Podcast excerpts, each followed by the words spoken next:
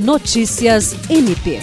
O Ministério Público do Estado do Acre segue presente na Expo Acre 2022 e nesta sexta-feira, sétimo dia de evento, promoveu a fiscalização de diversos pontos da feira agropecuária, orientando, inclusive, a atenção e cuidado com o público e os animais durante o rodeio. Os promotores de justiça Alequine Lopes e Thales Traninha estiveram na área de rodeio e esportes equestres, acompanhando e orientando os órgãos que também atuam na fiscalização. O procurador de Justiça Getúlio Barbosa, que coordena o grupo de trabalho, declarou que o Ministério Público está presente na Expo Acre desde a abertura da 47ª edição da feira e que segue prestando serviços como MP na comunidade e realizando as fiscalizações e orientações e que a instituição está à disposição da sociedade.